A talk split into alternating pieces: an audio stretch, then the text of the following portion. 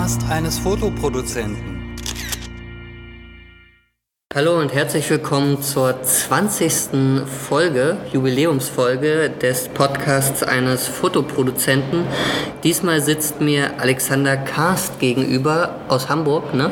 Ja. Von den Bildbeschaffern. Der Name ist Programm, ihr schafft Bilder ran würde ich mal sagen. Ne? So kann man sehen. Also das ist unser Job, den wir jetzt seit mittlerweile 2002 machen. Vor zehn Jahren haben wir die Bildbeschaffer dann als Firma gegründet. Und im Endeffekt ähm, war es damals unser Thema, dass wir Bild, im Endeffekt eine Bildredaktion für Unternehmen und Werbeagenturen machen. Wir unterstützen die großen Netzwerkagenturen bei Themen rund um Stock. Wir arbeiten für große Unternehmen und machen da in der Unternehmenskommunikation die Bilderarbeit und äh, das ist unser Thema. Angefangen haben wir mit Hapag-Lloyd-Kreuzfahrten und füllen die Reisekataloge. Lass uns aber noch mal einen Schritt weiter zurückgehen, damit wir äh, so ein bisschen deinen Hintergrund verstehen, wo du herkommst. Ihr macht das ja schon seit ja, 20 Jahren oder länger und du hast ja mit der Michaela Koch, mit der du auch die Bildbeschaffer gegründet hast, ähm, vorher bei Picture Disc, Fotodisc. der Fotodisc gearbeitet. Also erzähl mal, wie du überhaupt zur Fotografie als solches gekommen bist, wie der Anfang bei Fotodisc war, was du dort gemacht hast? Ja, vielleicht kann man da sogar noch den Schritt davor gehen. Ähm, ich bin, nach, äh, habe, bin in Hamburg geboren, habe meine Schulzeit im Ruhrgebiet verbracht, Zivildienst, dann wollte ich wieder nach Hamburg. Wollte eigentlich, weil ich in Südamerika mal gelebt habe, äh, Lateinamerikanistik studieren, aber aus dem heiteren Himmel kam dann plötzlich ein NC und äh, damals wohnte ich in, praktisch in einer WG mit ähm, Simon Puschmann, das ist, äh, der war dann Mitte der 20er oder als er 20 war, war er schon einer der wichtigsten Autofotografen der Welt. Und ist es auch immer noch und ist, äh, ich sag jetzt mal, wir waren eng befreundet und ich dachte mir, das schaffe ich nicht. Äh, so war aber mein Einstieg in die, in die, in die Fotografie, habe auch selbst äh, Assi für Fotografen gemacht, habe äh, Kontakte für eine Werbeagentur gemacht. Für die, die es nicht wissen, Assi ist Abkürzung für Assistent, ne? Genau, Okay. äh, der, der nichts verdient, aber die ganze Arbeit machen darf. Und wenn man in einer Riesenhalle steht, darf man auch 20 Meter dahinter nicht rauchen, weil es könnte ja eventuell ein bisschen Rauch aufs Foto kommen. Das war aber auch wirklich noch zu Zeiten, als wir mit analogem Material gearbeitet haben, als wir 9x12 Inch ähm, Polaroids noch reingeschoben haben, um zu gucken, wo die Schärfentiefe und wo die Belichtung stehen muss und so. Ähm, also das habe ich damals gemacht, bin dann äh, nach Hamburg gekommen, hatte einen Kommunikationswirt gelernt und äh, angefangen für die Werben und Verkaufen, für die Fachzeitung, ähm, die Anzeigen zu verkaufen. Und das Ganze war 95, da fing das ganze Digitale erstmal an. Offiziell ist ja das Internet seit 1995 überhaupt ein Medium. Und wir haben damals die ersten Standardformate 486 x 60 Pixel für die Werbung aus den USA gelernt und hier dann in Deutschland umgesetzt und haben für den Jahreszeitenverlag auch die Online-Werbung gemacht. 99, also äh, nee, nicht 99, sondern 96, 97. Ist also schon wirklich verdammt lang her. Und äh, das Thema Internet interessierte mich genauso wie das Thema Fotografie. Und Fotodisc war damals die allererste Bildagentur, die komplett digital gearbeitet hat, auf der einen Seite, und auf der anderen Seite nicht das klassische Lizenzmodell der, der lizenzpflichtigen Bildagenturen ähm, hatte, wo man jede Nutzung einzeln bezahlen muss. Dieses Rights Managed, ne? Das Rights Managed Modell, ähm, das ist ja das klassische Modell, wo man sagt, eine Tageszeitung mit einer Auflage von einer Million muss mehr bezahlen als eine Anzeige, als eine Tageszeitung mit der Auflage von 100.000. Und so weiter. Und äh, äh, in der Werbung hat aber dieses Preismodell ganz oft dazu geführt, dass zum Beispiel ein, ich glaube, es war ein, äh, der Nachtbus sollte beworben werden und dann hatte man eine 32-seitige Broschüre mit einem Sternenhimmel im Hintergrund 32 Mal und das hätte 12.000 Mark damals gekostet und Fotodisc kam dann mit einem Bild, was nur 50 Mark gekostet hat. Und das auch schon gleich digital. Auf so einer CD, ne? Auf einer das CD ist ja damals. heute auch schon anachronistisch Ja, wieder. wenn man ganz ehrlich ist, Fotodisc äh, ist 1992 gegründet. Die haben ihre ersten Bilder auf, die, auf Disketten noch Ja. verkauft. Also 300 Disketten in so einem Ja. Schuber. Und äh, dann waren sie die ersten, die auch CDs verkauft haben und waren auch die ersten, die 87 mit, mit 97 mit einer fully enabled, fully e-commerce enabled Website auf dem Markt waren. 1997 also mit Webshop. mit Webshop, mit äh, übers Netz Einzelbilder kaufen oder CDs kaufen. Und in der Zeit haben die ein Hamburger Büro gegründet. Ich als Anzeigenvertreter der W&V habe sie darüber kennengelernt. Und äh, es war ein sehr lustiges Gespräch durch die Marschen von Bahrenfeld äh, mit einem großen Hund und äh, der Marketingleiterin. Und zwei Wochen später habe ich da angefangen. Ja. Weil es so spannend war zu sehen, 1908, äh, also Anfang 98 habe ich da angefangen. Das erste digitale. Ähm, ich habe da, wir haben kurz danach in, in Cannes einen Cyberline gewonnen. Und Was ist ein Cyberline? Cyberline, also in Cannes werden ja im Werbefestival mhm. die Löwen ja. äh, verliehen. Und es gab dann den ersten oder zweiten Cyberline, also für die Kategorie Internet Digitales. Also so Digitalwerbung quasi. Und, oder, ja, und äh, mhm. Fotodisk hatte dann einen Cyberline gewonnen. Ähm, wegen der schicken und fully E-Commerce-Website. Mhm. Ähm, und ich hatte die Idee zu sagen, äh, die neue Website wurde gebaut auf dem Feedback der Kunden. Das wollen wir den Kunden zurückgeben. Und das war noch damals, da gab es noch keine HTML-E-Mails, mhm. sondern Text-E-Mails. Habe ich allen Kunden geschrieben, äh, vielen Dank für das Feedback für die Website, das geben wir jetzt zurück, 20% Rabatt auf alle CDs. Und äh, das war so ein ähm, Verkaufs... Der, der, ging so durch die Decke, das waren so mhm. ein, die ersten Newsletter, die es damals gab. Ja. Damals konnte man äh, mit E-Mail-Newslettern auch richtig noch reinkrachen. Und ja, da bin ich dann bei hängen geblieben, habe das Webmarketing gemacht, habe die Pressearbeit gemacht. Äh, war total glücklich, als dann äh, eine Werberzeitung äh, einen ganzseitigen Artikel über uns brachte. Mhm. Über dieses Preismodell und darüber, dass wir gerade von Getty Images auch gekauft wurden. Ähm, und der Schlussredakteur setzte die Nachricht auf Bilder vom billigen Jakob. So, das kam bei mir und bei unseren Freunden nicht so richtig gut an. Und, ähm, Wobei man ja ehrlich sagen muss, Preis war ja schon ein Verkaufsargument. Ja, ne? Preis war ein Verkaufsargument, es war aber auch das Einfache. So, und wenn man sagt, das eine ist das Billige, auch im Negativen, ja. das andere ist das Einfache, dass man sagen kann, äh, wir hatten damals eine große Kampagne auch shooten lassen äh, mit dem Claim, mach mit unseren Bildern, was du willst. Mhm. Ähm, das sollte es rüberbringen. Dass es günstig ist, das ist dann der Nebeneffekt. Aber es sollte halt einfach sein, weil wir auch gesehen haben, in der Werbung hast du nicht nur eine einen Artikel in der Zeitung. Wenn du ein Bild in der Zeitung bringst, dann ist das einmal drin und dann ist es verbrannt. Das nächste Mal wird es nie wieder benutzt.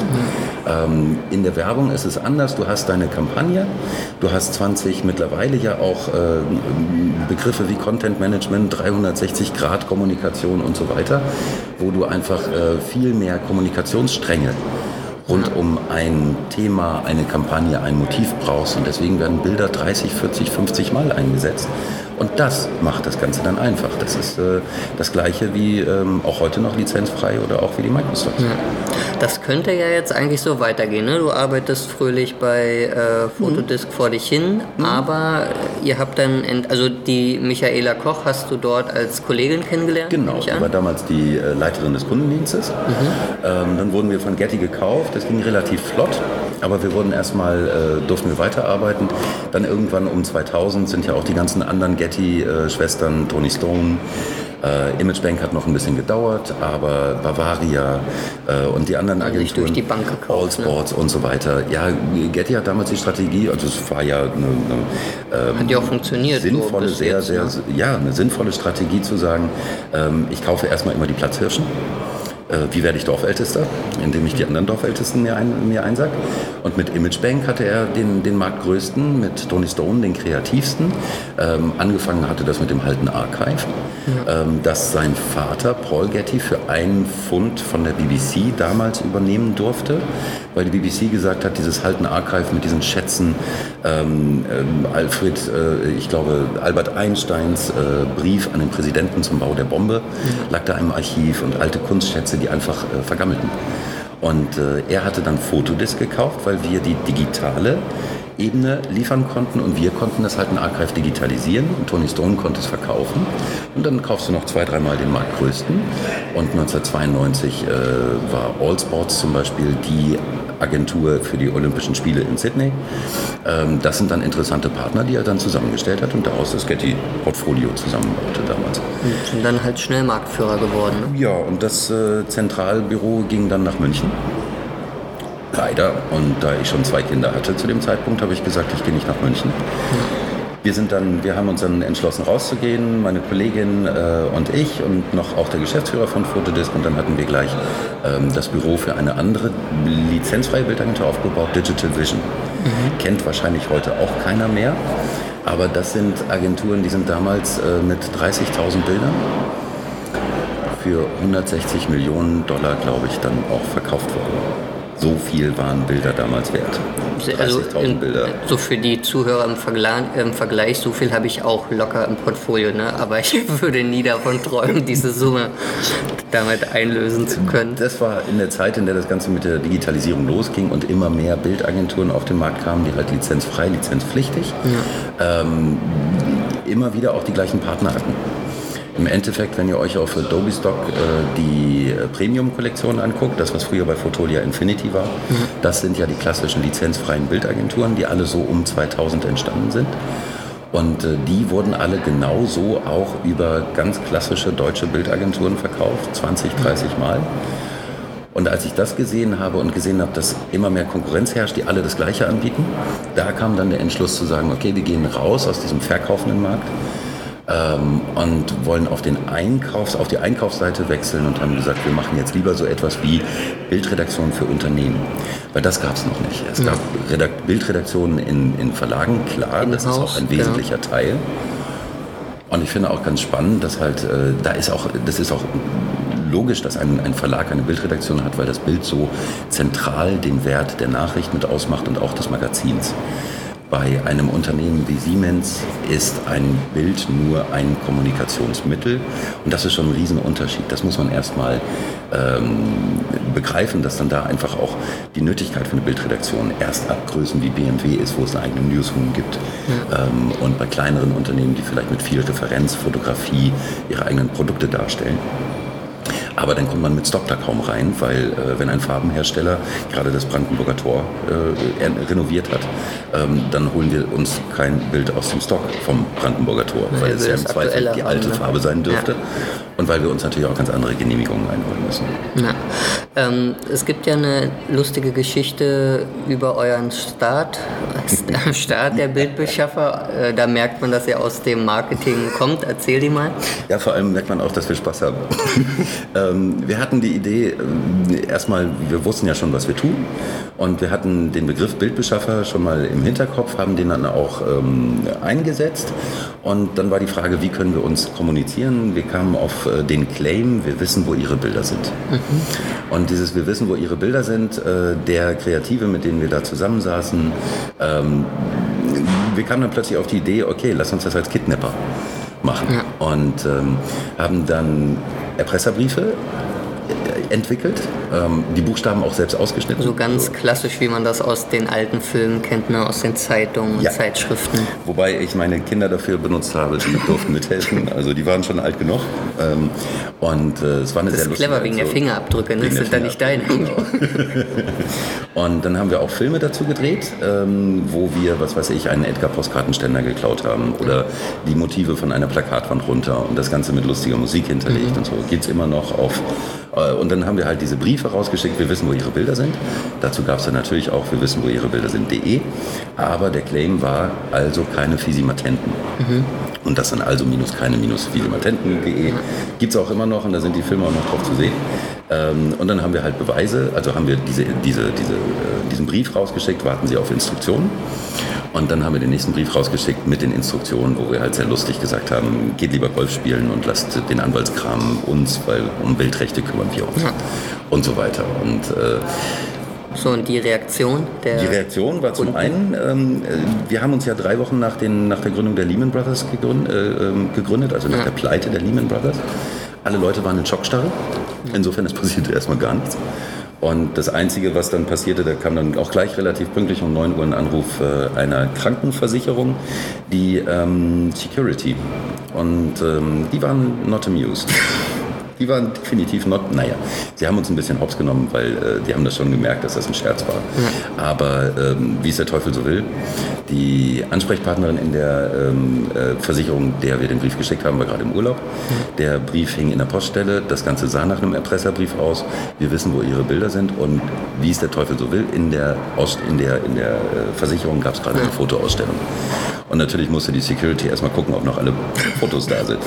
Ähm, ja, und dann haben die natürlich über die DENIC unsere Adresse rausgefunden. Und wir haben es ja auch auf der Website geschrieben. Also, Na, wart ja nicht. Also es war ja auch eigentlich euer Ziel, dass man euch kontaktieren ja, aber kann. Sowas als ersten Anruf, das ja. braucht ihr Welt nicht. aber dann äh, seid ihr reingekommen ins Geschäft, ne? Habt also vor, zuerst für, für die Kreuzfahrt äh, nur eine oder mehrere? Ja, es fing mit, mit, mit äh, Habak-Leute an. Mhm. Ähm, das ist ja schon eine der größten. Ne? Das ist schon eine der größten. Und ja, sagen wir so, die Schiffe sind ja die kleinsten, aber es ist schon das Exklusivste, was man so auf den Meeren sehen kann. Und insofern ist die Kommunikation natürlich auch extrem hochwertig. Da gehen ähm, so einige hundert Broschüren im Jahr raus, da gehen mehrere Reisekataloge raus. Die Schiffe sind auch sehr, sehr aufwendig äh, im Alltag. Wir haben jetzt gerade ein Projekt, wo wir auf einem Schiff ähm, eine Art, also wo wir redaktionelle Beiträge aufbereiten über, was weiß ich, bestimmte Persönlichkeiten der Meere und, und Tiere und so weiter, wo wir da auch dann als Bildredaktion dabei sein können. Wunderschönes Projekt. Und ähm, äh, wir fingen dann, AIDA kam dann dazu, es kamen aber auch viele Werbeagenturen dazu, die uns einfach im Alltag brauchten. Mhm. Es kam, und dann, was äh, 2011 dann das spannendste Projekt war, das war Evonik Industries. Nicht nur deswegen, weil ich aus der Zeit im Ruhrgebiet äh, einem Fußballverein anhänge, der von Evonik gesponsert wird, mhm. sondern ähm, weil es einfach ein unglaublich spannendes Thema war 120 ähm, verschiedene Niederla Unternehmen mhm. wurden ja zu diesem Mischkonzern Evonik zusammengeführt. Mhm. Einmal die Geschichte hinter dem Konzern, äh, der gehört der Ruhrkohle AG Stiftung und finanziert damit die ähm, Unendlichkeits-, also die Zukunftsschäden des Ruhrgebiets, des mhm. Bergbaus. Überall da, wo ein Schacht einbricht und dann eine halbe Stadt mal wieder um drei Meter sinkt, das muss aus einem Fonds bezahlt werden und das ist ähm, die Basis, die dann Evonik mit seinen Gewinnen erwirtschaftet. Mhm. Insofern für mich als alten Halbruhrgebietler ja. auch ein bisschen ähm, Nachhaltigkeit. Mhm. Äh, das Unternehmen ähm, produziert sehr, sehr äh, sinn, sinnhafte Produkte, wo man sagt, es geht nicht nur darum, die Pampers zwei Millimeter dünner zu machen, sondern das Material am besten auch nicht aus ähm, äh, fossilen Brennstoffen, sondern mittlerweile andere Materialien für Kunststoff zu finden. Und das Spannende dabei war 120 Filialen, die ähm, jeder ihre eigene Kommunikationsabteilung haben. Mhm. Und äh, jeder hatte schon im Laufe der Jahre gelernt, dass es Fotolia gibt und dass man Bilder für drei Euro einkaufen kann. Mhm. Ähm, aber was in einem so großen Konzern dann natürlich die Frage ist, äh, dürfen die anderen Unternehmensteile auch die Bilder benutzen? Wir kannten uns ja aus, wir wussten, was Microstock bedeutet, dass es eine Einplatzlizenz ist, dass man als ein Mitarbeiter vielleicht mit dem Bild arbeiten darf, aber eigentlich sollte man mit Konzernlizenzen arbeiten, damit das gesamte Unternehmen auch Spaß daran hat und vor allem auch damit die Bilder in die Bilddatenbank dürfen. Und äh, der einzelne Projektleiter sagt, aber warum soll ich 100 Euro für die erweiterte Lizenz bezahlen? ich ich brauche nur drei. Naja. Und dieses, äh, okay, wenn, wenn du das Bild für die Allgemeinheit kaufst, dann kannst du auch auf die Bilder der anderen Allgemeinheit äh, äh zurückgreifen. Das hätten, konnte sich nicht so richtig durchsetzen. Wir haben dann einen Arbeitsablauf aufgesetzt, wo wir gesagt haben, wir machen die Recherchen für den, das einzelne Projekt oder die Bilder kommen angeliefert. Wir berechnen dem einzelnen Mitarbeiter nur die Standardlizenz, mhm. kaufen aber für das Unternehmen die Komplettlizenz ein, sodass wir dann aus einem zentralen Pool die ähm, Konzernkosten über, übernehmen können. Mhm. Ähm, wir verschlagworten die Bilder gleich in die Bilddatenbank, sodass sie auch gleich vorliegen und sofort für alle einsetzbar sind und äh, kümmern uns im Endeffekt im Großen und Ganzen darum, dass das alles dann auch sauber bleibt. Mhm. Und dass auch nur Bilder in die, Bild, in die Bilddatenbank kommen, die der allgemeinen Bildsprache entsprechen des Unternehmens. Da arbeiten wir dann auch mit den Clearance-Stellen zusammen und mit dem Marketing und so weiter. Insofern. Ähm also hattet ihr da auch so ein Vetorecht, dass irgendein Abteilungsleiter gesagt hat, er will diese Bilder haben und dann sagt ihr, ey, nee, das äh, passt nicht zur Corporate Identity? Das kann so weit gehen. Wir können aber auch einfach entscheiden, nimm du das eine Bild aber das geht nicht in den Topf der Corporate Identity okay. geprüften Bilder. Ah, okay. Weil manchmal gibt es einfach Bilder von äh, einer ähm, zerstörten Brücke, die wegen eines Fehlers im Beton äh, kaputt gegangen ist. Und äh, das Bild ist vielleicht jetzt nicht das schönste, aber es zeigt, dass der Beton von Evonik oder dieser Zusatz vielleicht sinnvoller wäre. Ja. Und äh, das ist kein Bild, was der Bildsprache entspricht, aber es muss als Nachricht raus. Generell, wie würdest du sagen, aus welchen Branchen kommen hauptsächlich eure Kunden? Wie verteilt sich das? Ja, das Wichtige ist, dass unsere Kunden erstmal Business to Business, sehr viel. Und da ist es eigentlich egal, ob du aus der Metallverarbeitung kommst oder aus äh, der Medizin, Chemie. Ähm, teilweise Maschinen, sehr viel Maschinenbau. Siemens ist nicht klein, aber ähm, ist auch immer wieder spannende Projekte. Ähm, wir kommen, wir arbeiten nicht mit den großen Kampagnen zusammen. Wir arbeiten nicht mit den Werbeabteilungen eines Unternehmens zusammen, sondern eher mit den Kommunikationsabteilungen, die ähm, sehr viel Grassroot-Communication machen, die ähm, nicht die großen Kampagnen machen, sondern halt die kleinen Produktflyer oder die projektbegleitenden Materialien. Ähm, Also es sind dann nicht die großen 18-Einer-Plakate, sondern halt Genau. viel Flyer, Das sind viele Flyer, das sind Geschäftsberichte. Geschäftsberichte. Das heißt- Da hat man teilweise eine eigene Bildredaktion wieder, Okay. weil das ja in den Editorial-Bereich schon wieder geht. Äh, Corporate Publishing hat auch eine eigene Bildredaktion.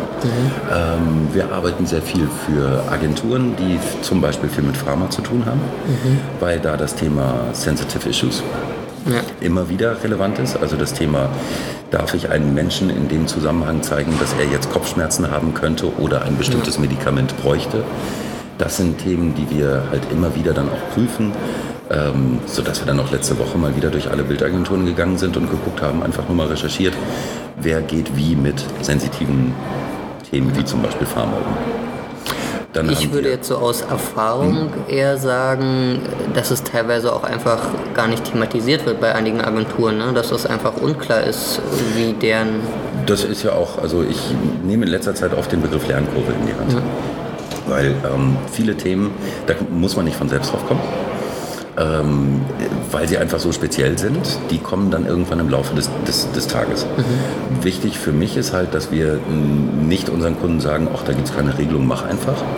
Sondern wir müssen ja auch, ich sage jetzt mal auch mit dem nötigen Respekt vor Models und so weiter, ähm, auch vor den Fotografen, müssen wir natürlich auch die Bilder so in die Hand nehmen, dass wir sagen können, hier wird jetzt eindeutig gezeigt, dass eines, eines der Kinder dieser Familie wahrscheinlich AIDS hat. Oder so. Und solche Themen, äh, da muss man einfach sensibel genug sein, um zu wissen, ähm, ab wann sollte man dann vielleicht noch fragen, wenn es keine Regel gibt. Und wenn es keine Regel gibt, heißt es ja nicht, dass es erlaubt ist, sondern dass man fragen sollte. Also ihr habt eher den Grundsatz, äh, im Zweifel müsst ihr eine, Exkli äh, eine, Ex, äh, eine Exklu nee, also im Zweifel müsst ihr eine explizite Bestätigung Genau, haben. genau. Im Zweifel fragen wir lieber nach, weil wir auf der einen Seite, wir sind natürlich, äh, wir wollen, wir wollen ja keine Kampagnen verhindern und sagen, nö, geht nicht. Ähm, wir wollen aber auch nicht, dass wir einfach so auf den blauen Dunst hinaus und ohne Sorgfalt irgendwie. Glaub, wir ist gerade- relativ laut. Ja, das ist der Nachteil hier in der belebten Umgebung, aber Aber die Messe, ist, äh, die Messe fängt ja auch langsam erst an. Ich denke mal, wir haben noch den ruhigen Teil. Ja. Also wir bewegen uns in diesem Spannungsfeld zwischen, ähm, ja mach doch, mal gucken, was passiert. Ähm, da sind wir, da haben wir auch solche Bereiche wie den, den Begriff des Orphan Works, also sprich verwaiste Werke, Fotografen, die man nicht mehr identifizieren kann. Kann man die Bilder zeigen, ja oder nein? Und wenn ein Unternehmen in sein eigenes Archiv guckt und da alte Motive aus den 50er Jahren findet und sich überlegt, wir haben keinen Kontakt zu dem Fotografen, was kann ich tun? Ähm, da wäre ich der Letzte, der sagen würde, na dann dürft ihr die Bilder nicht zeigen, sondern versuchen wir so einen Weg zu finden, nimm die Bilder, zeig sie und schreib dazu, im, da wo man die Bildnachweise erbringt, schreib dazu, wir konnten den Urheber nicht finden, falls er sich selbst wiederfindet, Sie bitte uns melden. und, ja. Und sorgfältig recherchieren, dann hat man ja seine Sorgfaltspflicht get getan. So, damit können wir vielleicht zulassen, dass so ein Bild mal gezeigt wird mit einem gewissen Risiko. Auf der anderen Seite sind wir aber auch nicht die Anwälte, die, ein Anwalt muss immer sagen, das Gesetz sagt nein. ja. Das Gesetz verbietet etwas, ähm, das Gesetz sagt, hier hörten die Grenzen auf. Ähm, wir sagen immer, äh, so nach dem Motto, äh, Urheberrecht sagt, das Anfertigen der Kopie ist verboten, Mhm. man darf kein Plagiat machen. Wir sagen, äh, das Anfertigen der Kopie ist genehmigungspflichtig. Einfach frag. Ja. So, das ist unser Motto, weil wir ja den Unternehmen Kommunikation ermöglichen wollen. Ja, ihr dürft aber auch keine rechtsverbindlichen Antworten geben, ne, sondern es ist eher das ist unsere Erfahrung. Wir sind, unsere, wir sind, die, wir sind keine Anwälte. Letztendlich muss die Firma. Genau. Wir können Einzelfälle beschreiben, wir können erzählen, dass hier und da ein bisschen ein Urteil gefallen ist, was auch ja. immer. Ähm, und ich meine, ich gebe seit zehn Jahren Seminare, da muss ich mich immer ganz äh, eng an diese Regel halten. Ja. Ähm, ich kann die Grundlagen des Urheberrechts erklären, ohne dass ich einen Paragraphen erwähne. Und äh, das habe ich natürlich alles mit Anwälten abgestimmt, sodass wir da sagen können, das passt schon. Ja. So. Aber ich würde niemals, ich würde niemals äh, einem Kunden sagen, äh, rechtlich wäre es sauber, wenn du das und das tust. Ja. Ähm, wir könnten uns vielleicht vorstellen, dass nichts passiert. Ähm, wir sehen ja auch immer, das eine ist das Rechtliche, das andere ist das Praktische, wird sich jemand melden. Ja. Das Thema Datenschutz, Grundverordnung ist da so ein Paradebeispiel wo man sagen kann, es gibt die rechtlichen Aspekte und dann gibt es die praktischen Aspekte. Lizenziert ihr denn nur Bilder oder auch andere Medien wie zum Beispiel Videos oder Audio? Äh, Video, Audio ja, Schriften halten wir uns relativ äh, un, ungern ran, weil das machen teilweise andere Abteilungen Mit den, Fonts bei den wieder, ne? Unternehmen. Genau, ja. Fonts. Mhm. Ähm, Video wird immer mehr, weil ähm, einfach die Kommunikation immer gewichtiger wird, das ist klar. Audio seltener interessanterweise, weil sie wahrscheinlich die Videos dann selbst überspielen okay. und selbst produzieren. Mhm. Ähm, ihr sucht ja ständig Bilder, ne? Würde ich jetzt mal, das ist halt mhm. euer Haupt, äh, also nein, nicht euer Hauptziel, aber eins der äh, Kernkompetenzen, die ihr habt wenn ihr Anfragen bekommt, wisst ihr bei einigen Motiven im Vornherein, dass es super leicht ist, äh, diese Anfragen zu erfüllen? Und gibt es welche, wo ihr wisst, na, das wird ziemlich schwierig? Ja, also man muss natürlich sagen, dass ähm, jeder Kunde andere Wünsche hat und andere Ideen, vor allem auch andere Bildsprachen, die wir erfüllen müssen. Mhm. Aber es, es wiederholt sich ja doch relativ oder es bewegt sich alles in einem relativ engen Raum sodass du, wenn du das eine Thema gesucht hast, ist das andere Thema so ähnlich, dass du sagst, das habe ich beim letzten Mal schon gesehen, ich erinnere mich. Mhm. Ähm, da hast du einfach deine Routine und dann weißt du, das funktioniert. Wir freuen uns immer wieder auf die spannenden Projekte, wo was Neues, wo neue Themen kommen. Ähm, es sind natürlich auch immer wieder ein paar Klassiker dabei, aber was wir zum Beispiel niemals machen würden, das wäre äh, eine Serie zum Thema, was weiß ich, Arzt und Patient und die äh, bieten wir dann jedem an, der nachfragt. Ja. Da wird schon immer noch wieder selbst neu recherchiert, weil auch tatsächlich jedes Briefing immer wieder sich so unterscheidet, dass wir was anderes machen. Aber ja, klar, wir können meistens äh, bei der Vorstellung der Idee, bei der Anfrage können wir schon gleich sagen, wird eine lockere geht schnell oder mhm. da brauchen wir Zeit. Und äh, also jetzt auch aus Fotografensicht bei den Hörern ist natürlich interessant, ihr seid ja quasi auf der stellvertretend für die Käuferseite, also mhm. ihr vermittelt das dann ja. Welche Nischen so erfahrungsgemäß sind bei den Agenturen eher äh, dünn besetzt? Also wo würdet ihr euch wünschen, dass mehr Motive in besserer äh, Vielfalt oder Sorgfalt vorhanden sind? Das ist super schwer zu beschreiben, weil ähm, das eine ist die Idee, die du als Fotograf hast. Äh, das Thema, was dich gerade anpiekst, weil du merkst, im Alltag ist das Thema gerade interessant. Ähm, das andere ist, äh, sind die Spezialthemen, die dann, mit denen dann ein Kunde aus der Hecke kommt wo du teilweise bei der Recherche auch schon oder beim, beim Briefing auch schon gleich siehst, wer sollte da mal jemals dran gedacht haben. Ähm, wenn du sagst, es gibt ja diese klassische 80-20-Regel, mit 20 Prozent deines Aufwandes kannst du mhm. 80 Prozent deines Ergebnisses erzielen und dann kommen die letzten 20 Prozent deines ja. Ergebnisses, wo du nochmal richtig reinhauen musst. Dann bist du da teilweise bei einer 2, 2 äh, zu 98 Prozent Regel. Ja. Also wirklich, du kannst 2 Prozent der, dann, dann ist deine, auch unserer Recherchezeit, äh, kannst du mit den einfachen äh, Recherchen und dann bist du halt bei den, bei den anderen Themen, wo man einfach nicht drauf kommt. Ähm, mir fällt jetzt kein Thema ein, wo ich sagen würde, da haben wir in letzter Zeit nichts gefunden. Mhm. Aber äh, was wir natürlich immer wieder merken, ist ähm, das Thema äh, neue Bildsprachen zum Beispiel, was weiß ich, der Trend vor Jahren, dass plötzlich alle mit Hintergrund, also Gegenlicht und ein bisschen Lensflare und so weiter daherkamen. Da haben wir gemerkt, dass dann plötzlich sehr viele Bilder einfach mit Gegenlicht und Lensflare manipuliert wurden mhm. und äh, am besten noch bei manchen Bildagenturen als äh, not digitally altered reingestellt. Okay. Dann haben wir uns das äh, Originalbild geben lassen, das war dann äh, ein, ein Platz bei Regen. Und das Bild aus der Agentur war mit Gegenlicht und Lensflare und ja. bestem Sonnenschein. Und ein Gebäude war noch äh, umgebaut, mhm. sodass dann die Werbeagentur sagte, nee, das ist nicht der Münchner Marienplatz, das ist ein Fake-Platz. Ja. Ähm, das ist, das ist immer so der Zwiespalt. Manche Bilder sollen schön sein und dann ist das Bild mit dem angebauten Gebäude ist schön, weil es eine gerade Linie bildet. Mhm. Äh, manchmal brauchen wir den echten Marienplatz. Was ich, immer, was ich damit sagen will, ist immer schade, wenn man, äh, wenn neue Trends einfach über die alten Bilder drüber gestülpt werden, mhm. ähm, anstatt neue Bilder zu machen.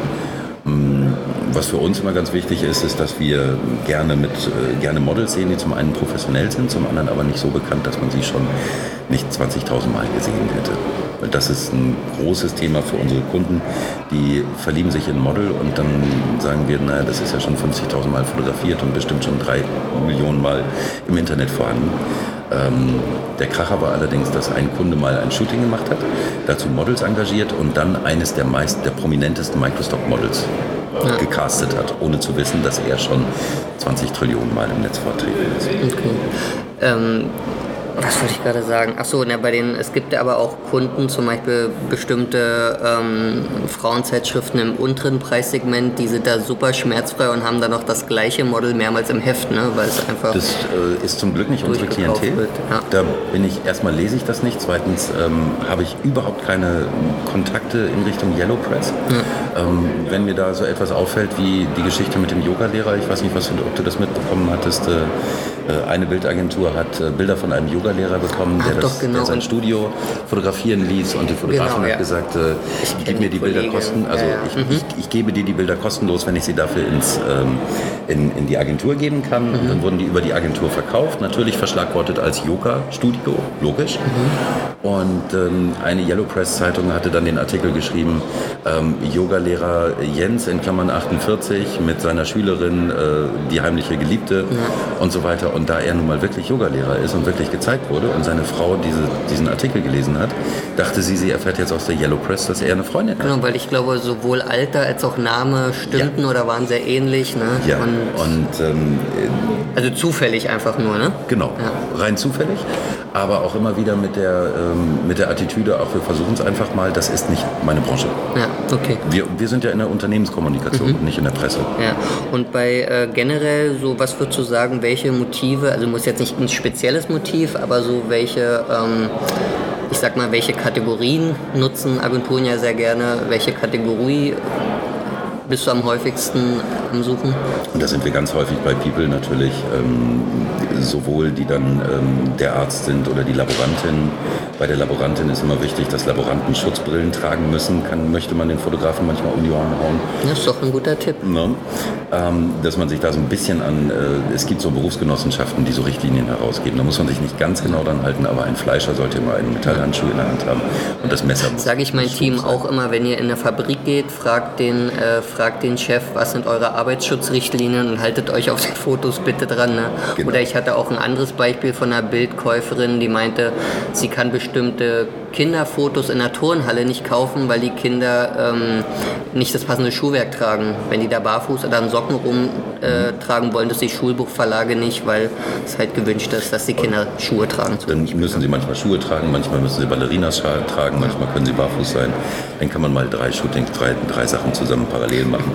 Ähm, wir brauchen aber tatsächlich auch sehr viel Symbolfotografie, einfach die, ähm, ich sage jetzt mal ganz häufig auch in PowerPoint-Präsentationen, einfach nur die Kaffeetasse, die die Mittagspause oder die, Kaffee, die mhm. Kaffeepause einläutet.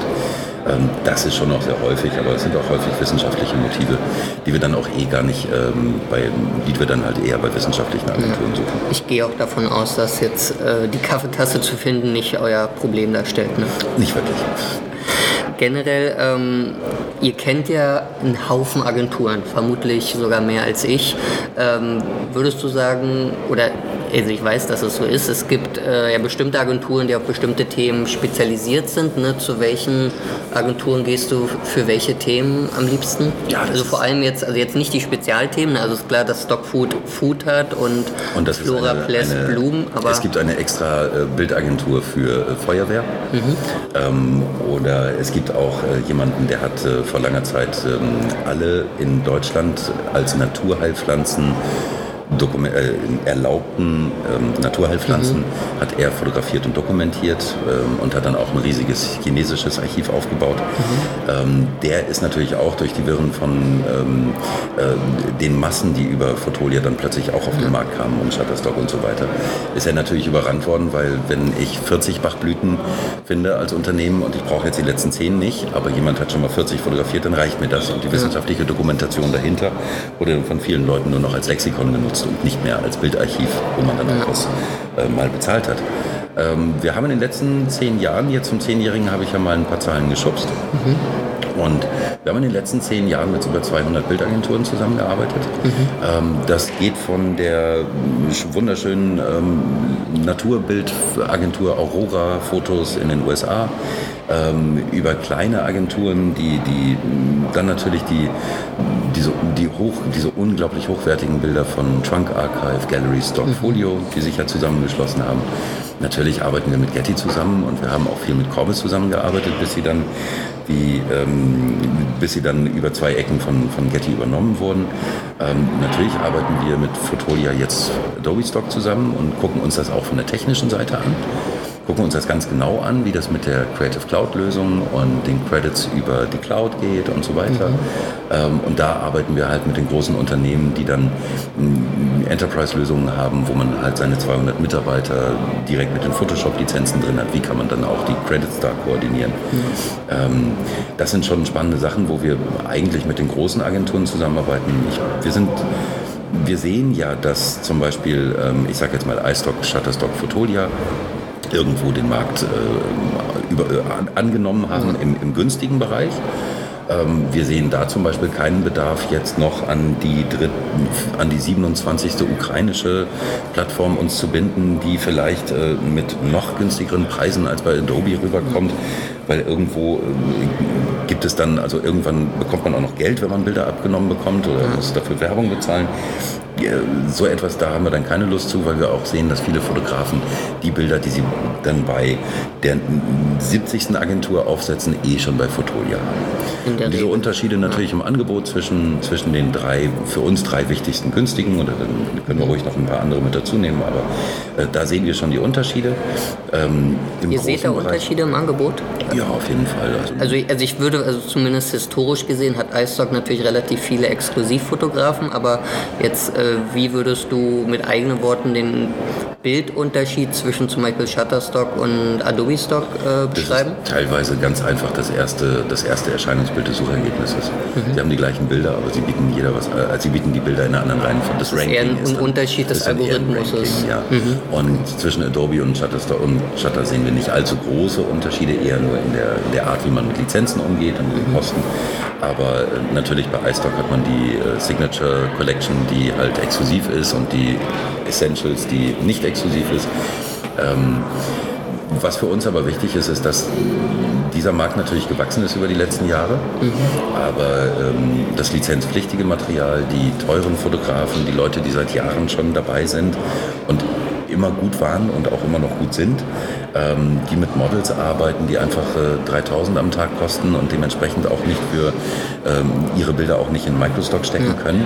Ähm, das ist halt ein ganz anderer Anspruch, ähm, an den man rangeht. Und da hat man natürlich wieder Agenturen wie eben Gallery Stock oder Trunk Folio, ähm, wo in, in England sich jetzt auch äh, Image Source wieder auf neue Beine stellt und versucht da auch noch über andere Wege nochmal neu reinzukommen. Auch, auch Getty hat zumindest immer noch Material, wobei wir auch lizenzpflichtig ist, wobei wir jetzt im letzten Trendreport gesehen haben, da, wenn ein Trendreport herausgegeben wird und dann nur noch lizenzfreie Bilder drin sind, dann ist das für mich schon ein Trend so ein Zeichen, dass. Ja. Ähm, ja.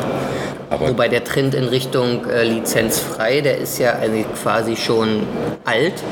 Der ist alt, aber er ist natürlich auch, man, man kann nicht jede Nutzung mit lizenzfreien Bildern ja. äh, auf die Beine stellen.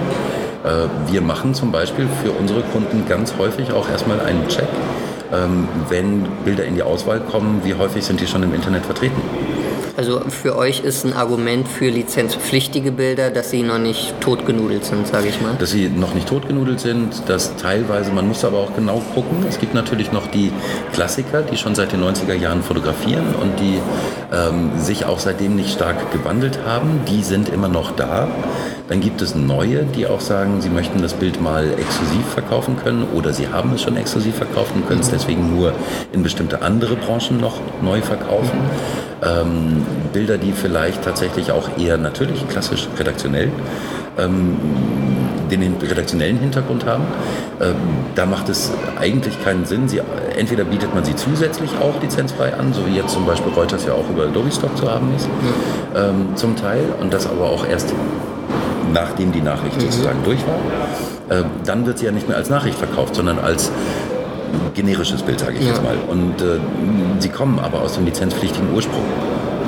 Klassische Kunstarchive die ähm, auch immer noch ähm, sagen, sie haben die, die MFM als Preisliste. Äh, da kann man dann natürlich daran arbeiten oder Rahmenverträge schließen. Aber das Prinzip mancher Agenturen ist einfach noch lizenzpflichtig und das sind teilweise Bilder, die man woanders nicht bekommt. Ich habe halt auch von, von einer Bildagentur gehört, dass dadurch, dass halt lizenzfrei quasi jahrzehntelang ja eigentlich auch gepusht wurde, also das war ja im Grunde seit ihr existiert, dass es jetzt eher schon Probleme gibt, neue qualitativ hochwertige, äh, lizenzpflichtige Bilder und Fotografen zu finden, weil eben die vorhandenen halt schon über 10, 20 Jahre alt sind und das Archiv mal wieder ein bisschen aufgefrischt werden muss. Und dann findet man natürlich auch Angebote wie Offset, also das Spin-off von, von Shutterstock, wo die Bilder dann lizenzfrei, auch zu einer größeren Lizenz, aber eben auch teurer angeboten werden.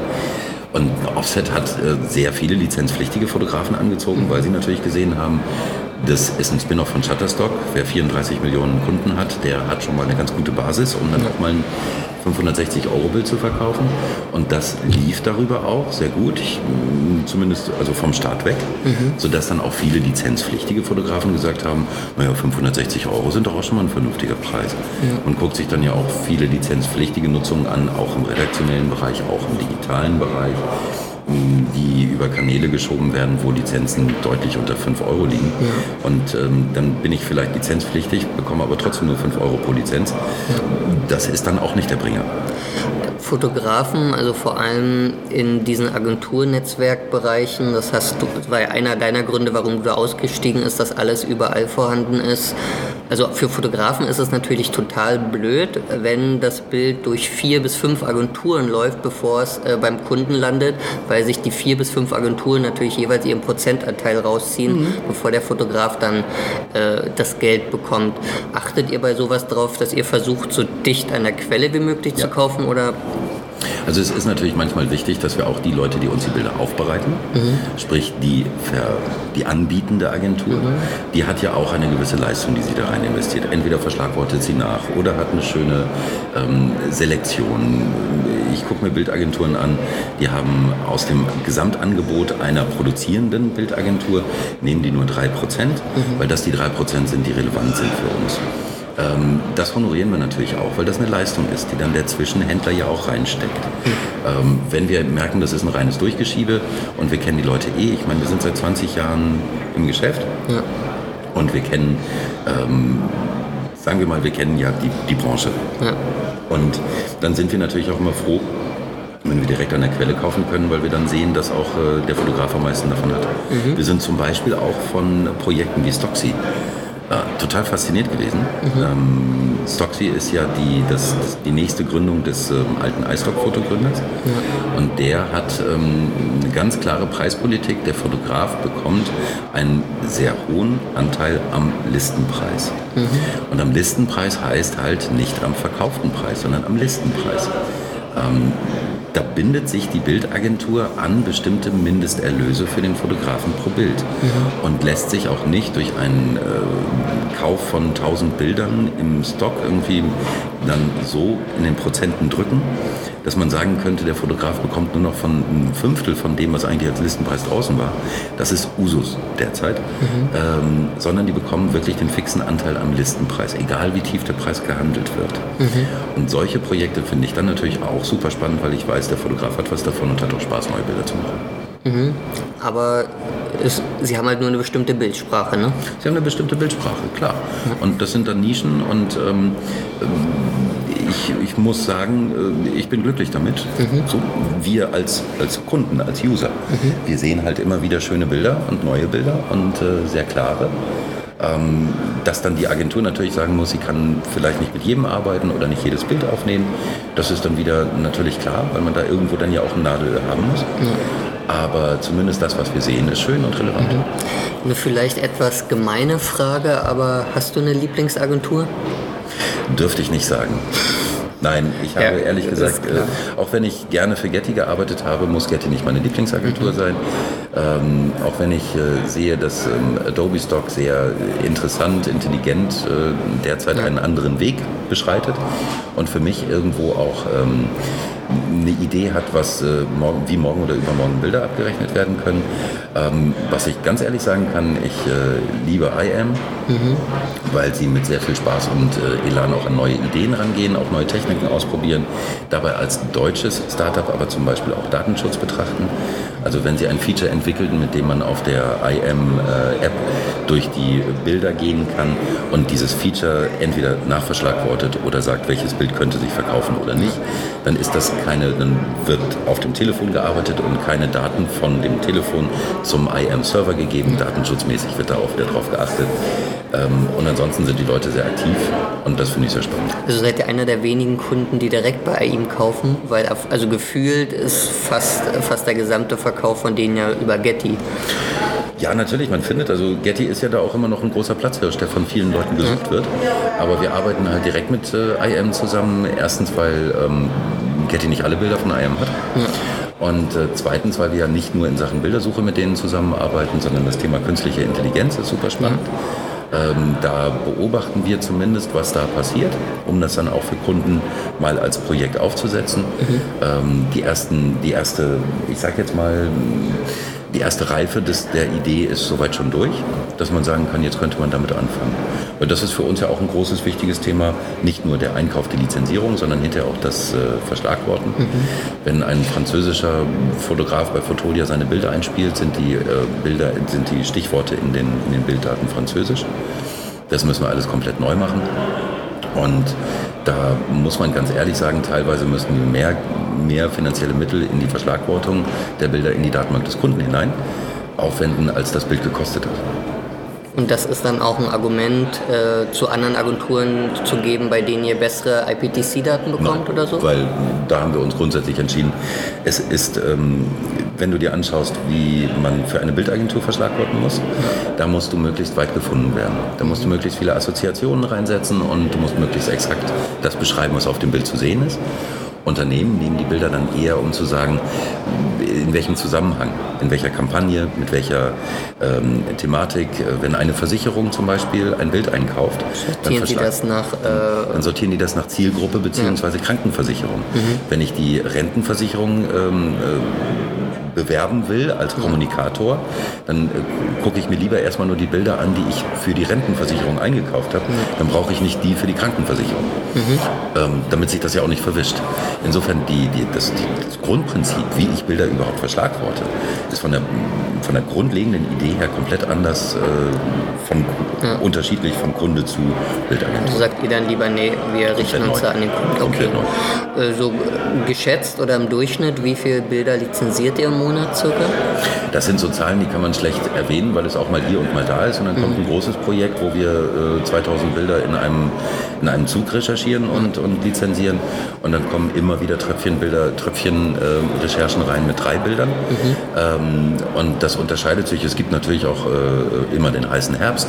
Mhm. Es gibt auch den heißen März, finde ich ganz spannend. Das sind die beiden Peaks. Ne? Ja, und dann gehen natürlich auch manchmal äh, ein paar hundert Bilder in einen Reisekatalog wo man dann einfach sagt, das ist dann äh, der, das Projekt eines halben Jahres. Und dann kommt irgendwann, wird der, wird der Knopf gedrückt und die, die Lizenz geschrieben. Ähm, das sind dann die Bilder, die wir jeden Tag in der Hand haben. Wir sind mit äh, fünf Leuten äh, täglich dabei, mhm. zu recherchieren und zu lizenzieren. Wir haben gemerkt, dass die, das ist für uns immer relevant, die Zahl der recherchierten Bilder ist im Verhältnis zum lizenzierten Bild gesunken. Mhm. Sprich, wir scheinen unsere Kunden genauer zu kennen und besser gebrieft zu werden äh, und können deswegen mit weniger Fehltritten sozusagen die, die Bilder finden, die die Kunden brauchen. Du hast ja gerade die großen Reisekataloge erwähnt, die viele, ich nehme mal an, eben auch Reise- und Landschaftsfotos und Sehenswürdigkeiten brauchen. Das wäre vielleicht eine interessante Info für die Reise- und Travel-Fotografen. Wann, wann werden die gekauft? Also wann müssen die neu in den Agenturen zu sehen sein? Äh, Im Endeffekt dann, wenn eine, äh, ein Hafen neu angefahren wird. Mhm. Ansonsten haben wir, äh, die Recherchen laufen eigentlich das ganze Jahr durch. Wir haben dadurch, dass äh, die Gibt es nicht so einen Peak wie beim Feiertag? Das hat sich, das hat sich nivelliert, weil mh, hm, der eine Kunde hat zum Beispiel immer einen Jahreskatalog herausgegeben und äh, produziert jetzt lieber mehrere themenspezifische Kataloge. Mhm. Ähm, der andere hat äh, sechs verschiedene Schiffe und jedes Schiff macht im Endeffekt in einer anderen Zeit seinen Katalog, sodass es auch im Hause nicht alles auf einmal publiziert mhm. wird. Und deswegen streckt sich das über das ganze Jahr. Okay. Ähm, reden wir mal über diese kostenlosen Bilddatenbanken wie zum Beispiel Unsplash, Pixabay, Pixelio oder so. Wie ist da eure Ansicht? Nutzt ihr die oder was sagst du zu denen? Wir gucken uns das schon immer an. Also grundsätzlich kommt, äh, entweder stoßen wir auf so etwas oder ein Kunde kommt an und sagt, hey, ich habe hier das Bild bei Unsplash gefunden. Äh, dann gucken wir uns die Lizenzen an, prüfen das alles. Ähm, bei Unsplash zum Beispiel kam tatsächlich ein Kunde mit einem Bild aus, ich glaube, Mexiko oder New Mexico, warme Quellen. Ein Mann, äh, ein Grieche, äh, schön mit ähm, spitzem Bart, lag in einer Badewanne, also in einer Naturbadewanne, ganz entspannt, Abendhimmel, schönes Bild. Und der Kunde sagte, das ist doch von Unsplash, das könnten wir doch eigentlich kostenlos nutzen. Mhm. Und wir gesagt, okay, wir gucken uns die Lizenz an. Unsplash bietet die Bilder äh, gemeinfrei, also wer seine Bilder bei Unsplash zeigt, äh, verzichtet auf sämtliche Urheber- und Nutzungsrechte. Genau, das betrifft aber nur den Fotografen und nicht das Model, ne? Das ist das Problem. Und das, äh, wir haben den Fotografen angeschrieben, das war der Vorteil. Mhm. Bei Unsplash, der Fotograf war sofort erreichbar. Mhm. Und auch ohne Kommunikationsschritte. Also es gab keinen Customer Service, der gesagt hat, wir melden uns beim Fotografen und dann mhm. zwei Wochen später kriegen wir eine Antwort sondern ähm, wir hatten sofort die, die Antwort und er hat gesagt, nee, das Model ähm, hat nicht zugestimmt, aber ich kenne ihn, das war Stavros, äh, der Grieche. Mhm. Und dann haben wir Stavros gefragt und Stavros wollte 400 Euro haben und dann ähm, konnte man das Bild nehmen oder nicht. Mhm. So, aber man musste das erstmal klären und wirklich eine Woche später haben wir dann eine Mitarbeiterin von uns in Leverkusen auf einem Parkplatz gesehen, wie dieses Bild für ein Plakat, für eine Stellenbörse äh, als Plakat hing, von wegen Relax, wir bringen dir den Job. Mhm. Ähm, da wussten wir, dass, das, äh, dass die Person nicht gefragt wurde, definitiv. Ja. Wir hatten ihn als erstes gefragt. Mhm. Und äh, wir sind dann aber auch nicht die Petzen, die dem, dem Model sagen, hier, guck mal, da kannst ja. du was, da kannst du bohren. Mhm. Aber wir wissen, es ist nicht alles, es hört sich gut an. Äh, gemeinfrei, äh, Public Domain und du darfst es kostenlos nutzen, aber ja. irgendwelche Risiken sind da. Ähm, wobei wir die Bildsprache bei ähm, Unsplash gar nicht so schlimm finden. Das sind mal wieder schöne Ideen. Mhm. Ein anderes Bild habe ich bei Unsplash gesehen. Ähm, eine Gitarre mit einem äh, Fender, glaube ich, äh, mit einem Verstärker. Äh, da waren die Markenlogos zu sehen. Mhm. Und spannenderweise habe ich genau das gleiche Motiv oder fast das gleiche Motiv mit der gleichen Bildsprache. Also es war der gleiche Fotograf. Er hieß mhm. bei Fotolia etwas anders, aber mhm. äh, man konnte sehen, dass es der gleiche war, derselbe. Und ähm, da waren die Logos wegretuschiert liegt ja auf der Hand, ne, weil Fotolia die sonst gar nicht akzeptiert hätte. Ja, aber warum tut er dann das Bild, äh, warum veröffentlicht er das Bild bei Unsplash mit Marken? Also, das ist eine gute Frage. Für Privatleute ist das dann ja okay, aber für uns Profis ist das ähm, schwierig und so diese, diese Schwelle dazwischen, wo man sagt, ähm, der typische Microstock-Kunde, ja. das Unternehmen, das Nagelstudio in äh, Eckernförde, ja. ähm, das weiß im Zweifel nicht um diese ganze Thematik. Ja, das ist jetzt aber auch nicht unsere Kundschaft. Ja. Ähm, wir haben viel mehr, also das, das eine sind die, die tatsächlichen Public Domain äh, Plattformen wie, wie Unsplash, Pexels oder, oder Pixabay. Mhm. Ähm, da haben wir halt nur das Thema Marken, Persönlichkeiten und so weiter sind nicht geklärt. Ähm, viel schlimmer finde ich ähm, Angebote wie ähm, FreePick. Mhm. Den Namen nenne ich auch ganz bewusst, weil die produzieren selbst Bilder. Mhm. In Malaga haben 20 Leute, die die Website betreiben, 20 Leute, die das äh, SEO machen, mhm. ähm, die Search Engine Optimization, damit die Bilder auch schön überall gefunden werden, und 60 Leute, die die Abmahnungen schreiben. Und das nenne ich Fallensteller, ähm, weil sie auf ihrer Website sagen Free Download. Man kann das Bild kostenlos runterladen. Aber nur mit äh, Attribution. With Attribution. Mhm. Und auf jedem meiner Seminare Jahre frage ich auch immer, wisst ihr, was Attribution heißt? Das weiß keiner. Das sind die Fallen, in die man dann tappt. Und ähm, ich habe mich auch mit dieser interessanten Firma unterhalten und konnte nicht verstehen, dass sie wirklich, das ist für mich so das Ende der Kette. Ähm, das sind die Lumpensammler, die ähm, dann wirklich nur noch die Fallen auslegen, um hinterher Abmahnung zu stellen. Wo ich finde, dass das deutsche Recht zumindest immerhin sagt, äh, man, äh, an, anhand der Lizenzanalogie kann man das verlangen, was man normalerweise für das Bild bekommen würde. Wenn FreePick die Bilder kostenlos raushaut, kann man auch nur 0 Euro Honorar verlangen. Da gab es ja auch kürzlich so ein Urteil, Genau. nicht wegen FreePick, sondern ich glaube wegen Pixabay war das oder so. Ja, es war tatsächlich ich, ein Creative Commons Bild. Ähm, ein Creative Commons Bild, was von jemandem angeboten wurde, der nirgendwo gesagt hat, dass er Bilder auch professionell verkauft, sondern nur immer die Bilder kostenlos zur Verfügung stellt. Und der hat dann eine Abmahnung geschickt und konnte nicht nachweisen, dass er überhaupt schon mal ein vernünftiges Honorar bekommen hat als Fotograf. Ja. Und äh, man muss halt schon ein Profi sein, um auch Profi-Honorare zu bekommen. Das ist genauso wie bei Models. Wenn ich ein, normal, ein normales Model bin, was 300 oder 1000 Euro bekommt, dann kann ich nicht so viel verlangen wie Heidi Klum. Wenn aber ein Joschka Fischer eingesetzt wird für die Werbung, ohne gefragt zu werden, kann er seinen Tagessatz ansetzen. Und wenn das 200.000 Euro sind, dann sind das 200.000 Euro. Ich finde, die fehlenden äh, Persönlichkeits- und Markenrechte bei diesen kostenlosen Agenturen sind das eine.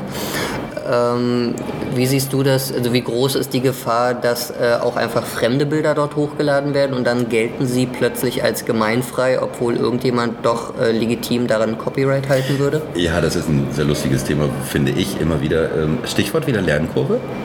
Sowas hatten wir auch schon 2006 bei iStock-Foto. Dass jemand bei ähm, Flickr Bilder einer Profifotografin geklaut hat und sie dann einfach bei iStock-Foto gekauft.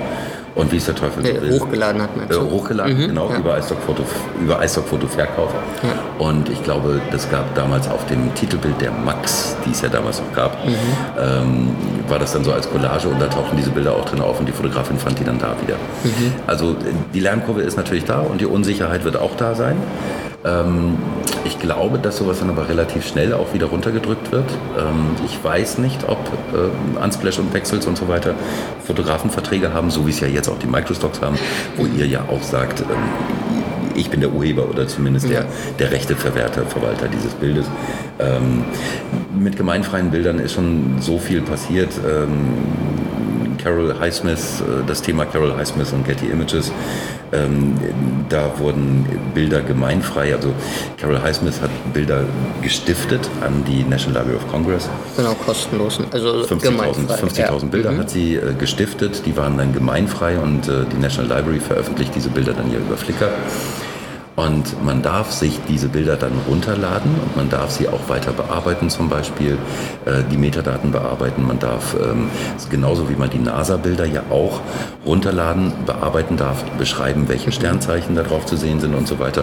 Und dann darf man die auch wieder weiterverkaufen, weil man ja eine Leistung diesen gemeinfreien Bildern hinzufügt und diese Leistung kann man sich dann bezahlen lassen.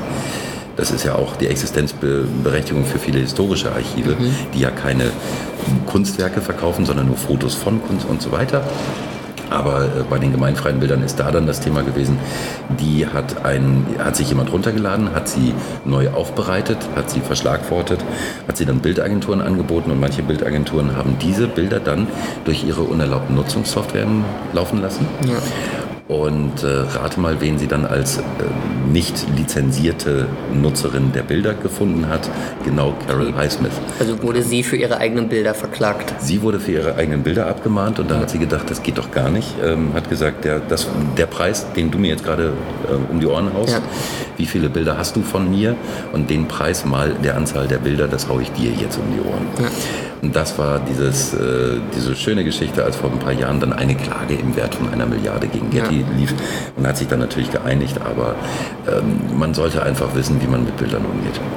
Es gibt ja auch, ähm, also, oder ich glaube, das ist auch einer der Gründe, warum sowohl Unsplash als auch Pixabay und einige dieser Gratis-Plattformen weggegangen sind von dem Creative Commons-Modell, weil sie gesagt haben, damit verlieren wir die Kontrolle über den kostenlosen Content, der unser trotz allem ja Geschäftsmodell ist und haben halt eine Lizenz ins Leben gerufen, die sehr ähnlich ist, aber eben untersagt, dass man eins zu eins einfach alles runterziehen darf. Da muss ich jetzt nachfragen, hat Unsplash mit Creative Commons angefangen? Ähm, ich glaube schon. Das wurde halt geändert einfach irgendwann. Und ähm, dann kann ich mir vorstellen, Creative Commons wurde halt, ich meine, die, die Lizenz wurde erfunden von Wikipedia. Ja. Damit, ein, damit meine Tochter für ihre PowerPoint-Präsentation wenigstens das Bild von Wikipedia einsetzen kann. Sie macht einen Quellennachweis in der PowerPoint-Präsentation. Mhm. Das ist ja wissenschaftlicher Usus. Ja. Und äh, aus dem Bereich kommt das dann ja auch, dass Wikipedia gesagt hat, wir machen die Creative Commons-Lizenz als Standardlizenz. Quellennachweis ist Pflicht, ja, weil mhm ist ja für wissenschaftliche Zwecke, logisch. Und dann können die User noch erlauben, ob die Bilder kommerziell eingesetzt werden, bearbeitet und so weiter. Mhm. Aber ähm, das ist eine Entwicklung, die es immer gibt, wenn ganz viele Leute sich in einem Markt bewegen, die teilweise Profis sind, teilweise nicht wirklich professionell. Und dann gibt es wieder die Leute, die immer wieder diese Ecken und Lücken versuchen auszufüllen und da mit einem Keil reinzutreiben. Dann gibt es wieder die Leute, die Bilder als Creative Commons veröffentlichen, um dann hinterher zu sehen, wer nutzt sie ohne Quellenangabe und dann Abmahnungen zu schicken. Ja. Ähm, entweder man kann schön fotografieren und weiß, was man tut, oder man dicht Fallen aus. Ähm, das muss man selbst entscheiden. Ich meine gar nicht, das ist, also was, was die Agenturen eher ärgert, ist, dass andere Leute die Bilder eins zu ja. eins runterziehen und dann haben sie halt hunderttausende Bilder oder so und bieten sie auf ihrer eigenen Webseite an, ebenfalls kostenlos und streuen dann halt Google AdSense Anzeigen rein oder so, versuchen dadurch das zu monetarisieren und davon hat dann halt Pixabay oder sowas nichts mehr. Wenn du deine Sachen verschenkst, musst du damit rechnen, dass sie weiter verschenkt werden. Ist auch meine Ansicht, wollte nur gucken, wie, wie deine dazu ist. Kurz und knapp. Ähm, Ihr habt ja bei Fotodis, also eigentlich vor Fotodis, du kennst noch, wie das ist, wenn man analoge Bilder hat und verkauft. Du kennst die lizenzfreien Bild-CDs. Du weißt, wie es ist, wenn man sich die Bilder im Internet runterlädt. Du kennst jetzt auch die, die Cloud-Möglichkeiten der äh, digitalen Lizenzierung und so. Was sind da aus deiner Sicht die Vor- und die Nachteile dieser Digitalisierungsentwicklung? Naja, der, also wir haben ja über die letzten 10, 20 Jahre haben wir drei Themen. Das ist die Digitalisierung, dass das alles übers Netz geht.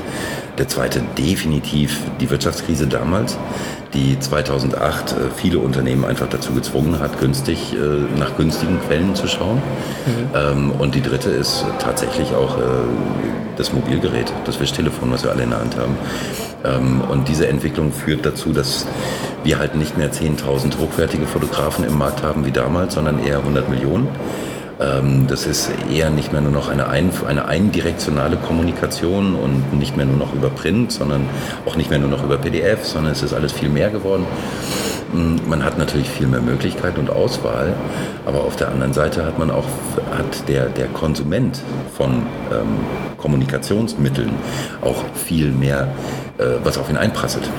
Mhm. Und was ich halt schade finde, ist, dass äh, in, in, dem, in dem Einprasseln, das ist ähm, vor kurzem habe ich mir mal wieder den Blade Runner angesehen. Es sind so Dystopien, die alle wahr werden. Ähm, man kann sich nicht mehr auf das eine, auf das eine schöne Bild konzentrieren, weil so viel auf einen einprasselt. Ähm, ich finde schon, dass äh, es günstiger geworden ist, Bilder zu finden, aufzubereiten. Das ist ähm, wunderbar, das macht alles Sinn. Es wird nur einfach viel zu viel kommuniziert. Ich ignoriere oder ich nehme viel Kommunikation überhaupt nicht mehr wahr und die verpufft. Und das finde ich schade jetzt aus meinem persönlichen Bereich tatsächlich, als ich damals diesen Newsletter geschickt habe von, äh, zum Thema Löwen und den Löwenrabatt. Ähm, das war eine Rakete und ich glaube, ich hatte eine Response von über 30 Prozent. Das würden heute Digital-Marketer von träumen. So. Und das finde ich dann auch als Produzent von Kommunikation. Ich meine, mach, ich mache auch meine, äh, ich schreibe meine Nachrichten, ich veröffentliche auch, aber ähm, ich müsste viel mehr Zeit darauf verwenden, die Nachrichten auch zu distribuieren, als zu schreiben. Und ich würde lieber schreiben oder lernen. Und ähm, das macht es uns immer so schwer, dass man auch sieht, viel Kommunikation ist dann tatsächlich in den Wind geschossen, weil es niemand wahrnimmt. Ja, und heutzutage haben ja viele Agenturen, oder eigentlich fast alle Agenturen zum Thema Social Media Nutzung eigene Richtlinien, eigene äh, explizite Lizenzen und Regeln. Aber als ihr angefangen habt vor, äh, vor zehn Jahren, war das ja ein total schwammiges, graues Feld. Äh, keiner wusste was. Wie habt ihr da sicher durchnavigiert? Ja, Stichwort Lernkurve. Ganz einfach. Und äh, so wie heute beim Thema Datenschutz können wir gleich auch noch ein paar Worte, äh, ein paar Sätze zu verlieren. Ähm, das Thema Social Media kam ja aus diesen beiden Bereichen. Zum einen hat Facebook gesagt, wir wollen alle Nutzungsrechte an den mhm. Bildern, die da oder an dem Content, der hochgeladen wird. Was ja totaler Schwachsinn ist. Nach deutschem Recht würde das überhaupt nicht funktionieren. Und wenn man das einmal bis zum BGH durchklagt, dann wäre das Thema mhm. durch. Es traut sich nur halt niemand, Facebook bis zum BGH durchzuklagen. Ähm, und der andere Aspekt ist ganz einfach natürlich, äh, die Bilder werden da ja auf den Servern hin und her kopiert. Rein technisch auch, das haben wir ganz früh gesehen. Die Metadaten werden gelöscht, die IPTC-Daten sind komplett weg und die EXIF-Daten auch, wenn ich das Bild hinterher wieder bei Facebook runterlade. Weil es dafür ja noch nicht mal einen logischen Grund gäbe, ne? Also warum es man das ist tatsächlich sollte. sogar verboten, wenn ich das richtig mitbekomme. Eigentlich schon, aber, genau. aber wie gesagt, noch nicht bis zum BGH durchgeklagt. Und ähm, äh, jeder, der das Bild teilt und das Bild auf seiner eigenen Website zeigt, ist dann ein neuer Nutzer seiner, äh, dieses Bildes. Und das betrifft dann ja die Weitergabe an Dritte. Äh, sprich, wenn ich die Bilder an die Presse weitergebe oder das Unternehmen gibt die Bilder an Partner, Kunden, Lieferanten weiter. Das ist ja alles die Weitergabe an Dritte. Und bei, bei Facebook wird das Ganze ja so auf die Spitze getrieben, dass wir manche Bilder haben, die, was weiß ich, millionenfach geteilt werden. Mhm. Ähm, schon 2012 habe ich ein Bild gesehen, was 570.000 Mal geteilt wurde innerhalb von wenigen Tagen. Ähm, dass man da sagen kann, okay, da gibt es sehr viele Dritte, die das Bild nutzen. Und dieses Bild, dieses Recht einzuräumen und diese Bilder so zu streuen, ähm, da haben natürlich viele Fotografen damals waren äh, zurückhaltend, haben gesagt, äh, Hochzeitsfotografen haben gesagt, du darfst die Bilder im Internet veröffentlichen, aber mhm. nicht bei Facebook. Ja. Und äh, wir sind da mit den Bildagenturen so hingegangen, dass wir gesagt haben, wie können wir das regeln? Wir wollen ja die Bilder zeigen. Wir haben dann damit gearbeitet, dass zum Beispiel der Fotografenname ins Bild eingebrannt werden soll. Mhm. Ähm, Fotolia hatte das ja auch mal angeboten, dass man ja. beim Download gleich Social Media fähig das Bild mit mhm. dem Namen einbrennt. Aber viele Unternehmen müssen ja die Bilder erstmal in ihre eigene Bildsprache ähm, übersetzen, ja. müssen vielleicht, wollen vielleicht sowieso ein Produkt draufsetzen, muss das Bild bearbeiten, weil der Brillenverkäufer die Brille noch draufsetzt und so weiter. Mhm. Und ähm, insofern sind wir dann auch hinterher immer mehr dazu gekommen, dass die Unternehmen die Bilder ja auch nicht eins zu eins bei, bei, bei Facebook veröffentlichen sollten. Hat ja auch den Grund, ähm, ein, ein Stockbild eins zu eins bei Facebook zu zeigen, ist dann immer noch nur ein Stockbild, was man eins zu eins bei Facebook zeigt.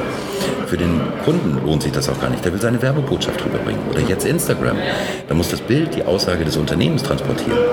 Das heißt, da muss ein Logo drauf, da muss äh, der Influencer drauf zu sehen und was auch muss immer. Quadratisch sein. Es so muss weiter. quadratisch sein, es muss ein Produkt drauf sein, es muss die Markenbotschaft muss mit dem Bild transportiert werden. Ja. Und dann ist das Bild ja auch nicht mehr das Originalbild des Fotografen.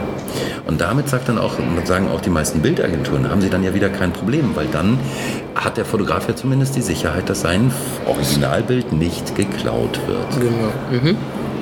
Bei den äh welche Suchfunktion generell nutzt du oder ihr denn bei den Agenturen am häufigsten? Also mittlerweile gibt es da ja außer dem Suchfeld, wo man Wörter eintippt, ja alle möglichen Filter nach Alter, Preis, Orientierung, Models, Farbe und so weiter. Äh, was super ist, das ist zum Beispiel ähm, bei Adobe auch der Filter äh, Unschärfe im Hintergrund mhm. oder eben nicht. Ähm, Alter der Person finde ich auch super. Ähm, ist aber auch wieder eine Lernkurve. Die meisten Agenturen haben noch nicht alle Bilder so verschlagwortet, dass die oder so kategorisiert, dass diese Filter wieder funktionieren. Ja. Ähm, das muss schon erstmal stimmen. Wenn man dann aber sagt, die Filter funktionieren mit den neuesten Bildern, dann haben wir zumindest, dann sehen wir die frischen ja. ähm, Sachen. Wir haben da, jeder arbeitet da selbst. Das ist das Schöne, dass wir da mit mhm. fünf, eigentlich mit fünf Leuten äh, im Büro jeder seinen eigenen Weg finden. Ähm, und da geben wir als äh, Team oder was auch immer, geben wir auch keine Richtlinien vor, ja. sondern das kann sich jeder erarbeiten und da tauscht man sich auch untereinander aus. Ähm, das kann ich nur jedem selbst überlassen, damit einfach mal zu spielen und bei jeder Bildagentur selbst zu arbeiten. Als Fotograf finde ich es aber wichtig, diese Kategorien zu besetzen, damit man gefunden werden kann. Also das Alter ist wichtig. Ähm, für Tabak ist zum Beispiel wichtig, dass in einer Zigarettenwerbung nur Models gezeigt werden, die am Tag des Shootings ihren 30. Geburtstag erlebt haben. Mhm. Also ist 30 plus ein wichtigeres Stichwort als 30 mhm. für die Zigarettenindustrie. Ja, als Keyword auch. Mhm. Und so generell gefühlt, äh, bei welcher Agentur könnten sich die anderen Agenturen von der Suche was abschneiden? Weiß nicht, ob die Sensei-Applikationen von Adobe schon live sind, mhm. äh, die wir auf der CPIC jetzt in Berlin gesehen Doch, haben. Sind, also ich weiß nicht, welche Neuerungen du meinst, aber zumindest mit äh, Unschärfe und äh, sowas, Unschärfe, die gibt es schon, ja. Da konnte man auch in ein Feld eintippen, zum Beispiel äh, Berge unten, Skier oben und dann hat man Bilder von springenden mhm. Skiern, äh, Skifahrern. Das ist jetzt so in der Beta-Phase. Das ist so in der Beta-Phase, mhm. das sind so wunderschöne Sachen. Ähm, ich finde, eine saubere Verschlagwortung ist immer noch wichtiger. Da kann ich mich nicht darauf einlassen, jetzt zu sagen, sucht mal hier, sucht mal da. Mhm. Ähm, am schönsten sind tatsächlich die Bildagenturen, die so stark editieren, dass sie nur die schönen Bilder zeigen. Es gibt zu viele Agenturen, da kann man Stichworte eingeben, wie man will. Man sieht zuerst einfach unglaublich viel Mist. Ja. Was bedeutet für dich äh, saubere Verschlagwortung? Sag mal so aus deiner Sicht, wie müssten Fotografen das machen? Ähm, wenn Sie in den Urwald fahren und äh, im Wald von Borneo ähm, Orang-Utans fotografieren, sollten Sie äh, den Wald von Borneo erwähnen, das Reservat, wo Sie sind. Äh, Sie sollten nicht in den äh, Münsteraner Zoo gehen, einen Orang-Utan fotografieren und alle Länder dieses Planeten, auf denen Orang-Utans leben könnten, mhm. in die Stichworte schieben. Mhm. Ähm, damit kommt man nicht zum Ziel, weil dann hinterher rauskommt, dass das Bild im Münsteraner Zoo Also ich würde ich würd das jetzt so pauschal übersetzen mit ähm, weniger hypothetische Keywords und mehr konkrete. Ja, veräppelt uns nicht. Mhm. Das ist mir ganz wichtig. Ähm, Aber wenn ich jetzt zum Beispiel ein People-Lifestyle-Shooting äh, mache, ähm, mit einer Familie, die natürlich nicht äh, biologisch verwandt sind, dürfte ich trotzdem Vater, Mutter, Geschwister und Das ist ein Shoot, aber bei dem Orang-Utan hat man im, Hinter, mhm. im, im, Hintergrund noch äh, Pfähle aus dem Käfig gesehen, ja. die es in der Natur nicht gibt. Mhm. Okay.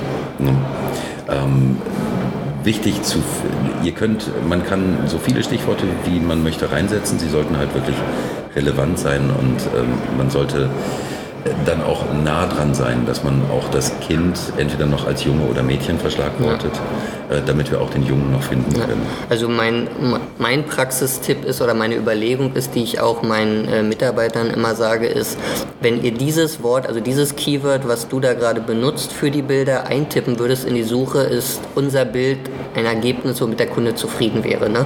Genau. Also wenn er hier Sonnenuntergang eintippt oder so, und du siehst das oder was hatten wir neulich? Äh, wir hatten Wald, aber da waren nur drei Bäume und da dachte ich, nee, der, der, Kunde will keine nur drei Bäume sehen, wenn er Wald eintippt, ne? dann ja. will er vermutlich mehr sehen hm. und dann wird das Keyword halt geändert. Das wäre vielleicht eine Allee, bei der man die Straße nicht sieht, aber darüber könnte man dann noch reden. Okay. Insofern bildhaft ja, Metaphern ja, mhm. ähm, auch Assoziationen reichlich, gerne.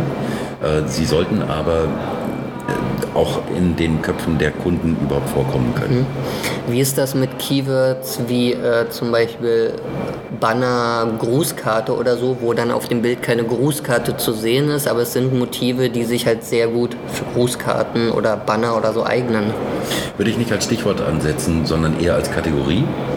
Ähm, manche Bildagenturen haben halt Grußkartenkunden als explizite Kundenbranche. Wobei es halt bei den meisten, also zumindest bei den Microsoft-Agenturen, die Kategorie Grußkarten eher nicht gibt. Das stimmt, aber andere Bildagenturen haben tatsächlich mhm. so viele Grußkartenkunden, ja. dass sie dafür extra Kategorien machen oder Kalender. Mhm. Äh, Stichwort Mauritius, die haben extra ähm, Serien, die sie auch produzieren oder Angebote, die sie rausschicken als mhm. Kalender oder als Postkartenbilder äh, oder als Buchcover. Ähm, da finde ich eher, wenn ich eine Grußkarte mache, dann habe ich ganz spezielle Ideen ähm, die ich drauf sehen will. Wenn ich einen Buchtitel machen will, brauche ich vielleicht auch solche Begriffe wie Textfreiraum, ähm, die Begriffe, die das Bild auch so klar machen, was weiß ich, abstrakt, äh, Unschärfe und so weiter, ähm, dass ich darüber rankommen kann. Ich weiß nicht, ob ich immer danach suchen würde, was ich gerade vorhabe mhm. ich will eine Grußkarte produzieren, ja. sondern was ich drauf sehen möchte. Mhm.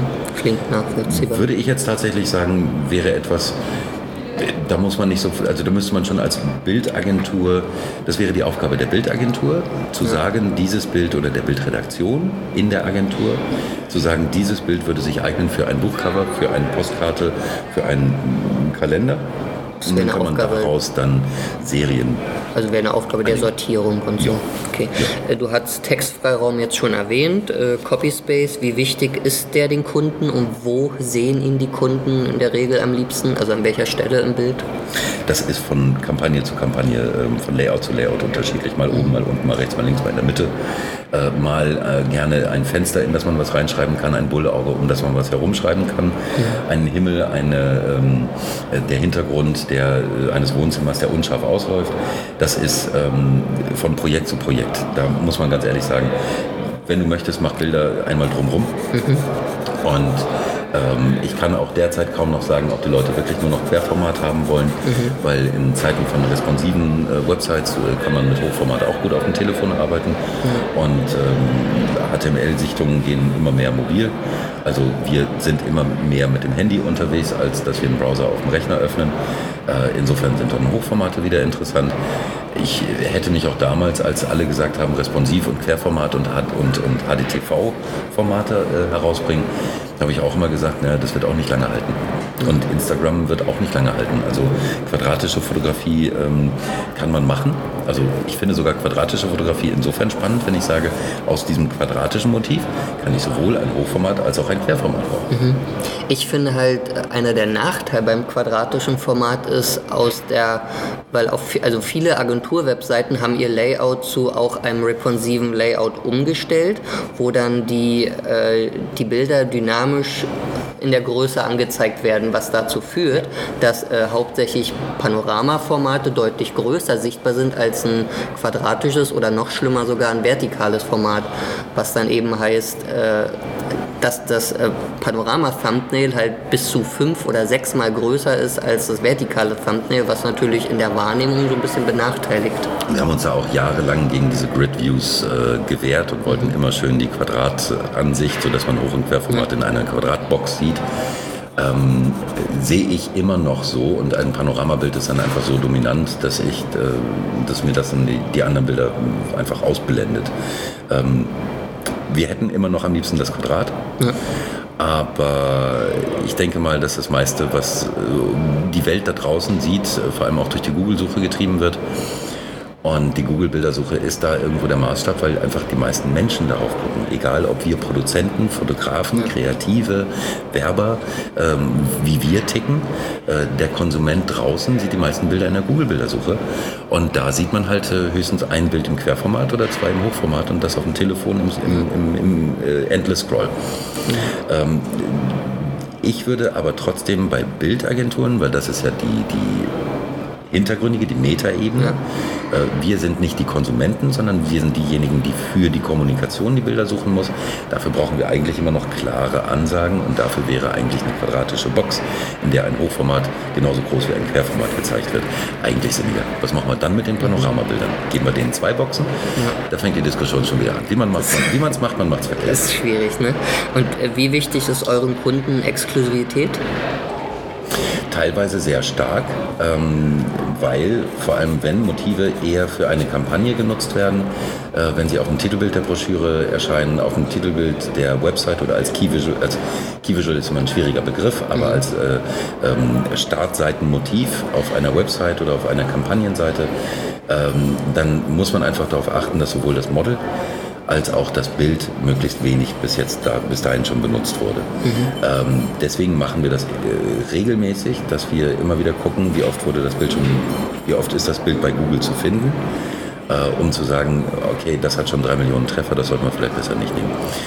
Exklusivität kaufen wir tatsächlich auch regelmäßig, ähm, weil es Sinn macht, dass man sagt, okay, äh, keine weiteren Verkäufe mehr. Und äh, das funktioniert ja über alle Bildmodell, Bildagenturmodelle hinweg. Wir können ja auch einen Adobe Stock-Fotografen anfragen, ob das geht. Ähm, und äh, da werden dann die Serien zum Teil rausgenommen, damit man sagt, okay, das hat sich dann gelohnt. Ich finde das einen interessanten Punkt. Du hast gesagt, du guckst nach den, also wie oft ein Bild verbreitet ist mit äh, der Google-Bildersuche.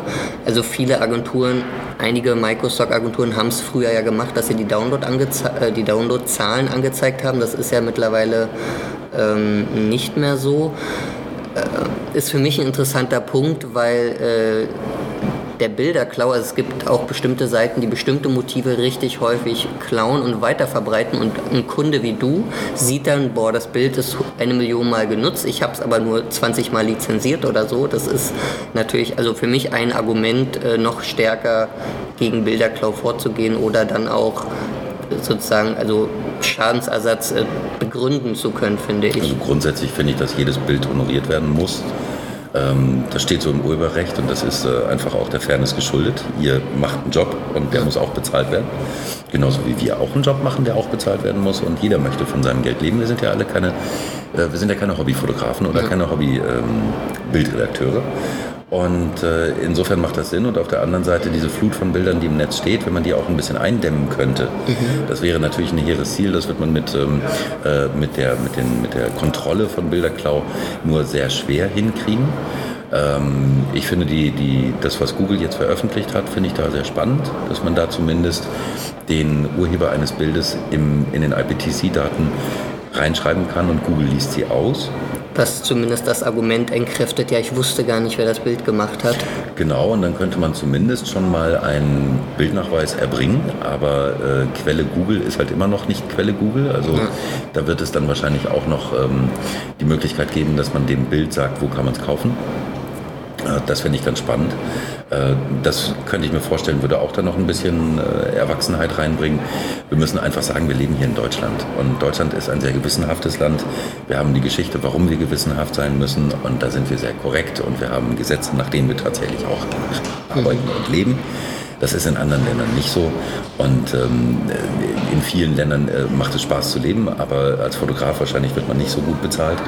Ja. Ähm, das ist einfach auch wieder der Lernkurve geschuldet, äh, die wir hier wahrscheinlich bei unserem Wetter mehr Zeit haben zu beachten. Aber äh, wir sind da ein sehr gewissenhaftes Land und ähm, werden wahrscheinlich ähm, viele Nutzungen in, in Russland und so weiter einfach nicht rauskriegen, ja. weil da die Lernkurve noch nicht so weit ist wie bei uns. Mhm. Du hast die Bezahlung der Fotografen erwähnt. Wie läuft es bei euch mit der Bezahlung? Habt ihr einfach pauschale Stundenpreise oder macht ihr das individuell nach der Komplexität des Auftrags oder wie kann man sich das vorstellen? Also wir haben, wir bieten, was weiß ich, äh, äh, eine Basisrecherche an, dass man sagt, äh, komm mit einem Thema und wir gucken danach und wir geben dir die ersten Ergebnisse. Mhm. Da kann man, ich sage jetzt mal, eine halbe Stunde investieren oder 50 Euro. Wir haben unseren konkreten Stundensatz. Ähm, wir gucken uns ein Projekt an und berechnen dann auch tatsächlich nur die geleistete Arbeit. Wir sind jetzt nicht diejenigen, die sagen, auch dafür brauchen wir vier Tage mhm. und äh, dann sind wir nach zwei Tagen fertig, sondern wir berechnen dann auch nur zwei Tage oder halt zwölf Stunden. Mhm. Ähm, da sind wir immer fair. Wir haben dann aber auch ganz häufig natürlich so Standardpreise, äh, dass man sagt, ähm, äh, Bildeinkauf inklusive Datenaufbereitung für die Verschlagwortung und Hochladen in die Bilddatenbank kostet dann pro Bild X. Mhm. Und äh, wenn ein Angebot dann, was weiß ich, oder eine, eine, eine Lizenz dann fünf Bilder oder mehr braucht, gibt es wieder den, den, so eine Art Mengenstaffel. Mhm. Also das gucken wir uns immer individuell an, weil wir sehen, es ist natürlich eine Dienstleistung, die auch bezahlt werden muss. Äh, die man aber auch noch bezahlen können sollte. Ist das für euch denn schwieriger geworden durch den Erfolg der Microstock-Agenturen, wenn die Bilder drastisch billiger werden, dass euer Service dann ja irgendwann mehr kostet als äh, das eigentliche Bildmaterial? Naja, es hat sich komplett verändert. Äh, Microstocks haben unsere Arbeitsweise komplett gedreht, weil mhm. als wir damals angefangen haben, als es Microstock noch gar nicht gab, ja. da konnten wir im Endeffekt so wie äh, man das aus dem Mediengeschäft kennt, aus dem Media, aus dem Anzeigengeschäft, da hat man damals, äh, wenn ich als, als Mediaagentur zu einem Verlag ging, um eine Anzeige zu kaufen, habe ich einen Agenturrabatt bekommen. Und äh, so haben wir auch damals mit den Agenturen, die halt, da hat ja auch ein Bild im Schnitt 400 Euro gekostet, ähm, da haben wir eine Art Agenturrabatt bekommen oder andere Sonderkonditionen.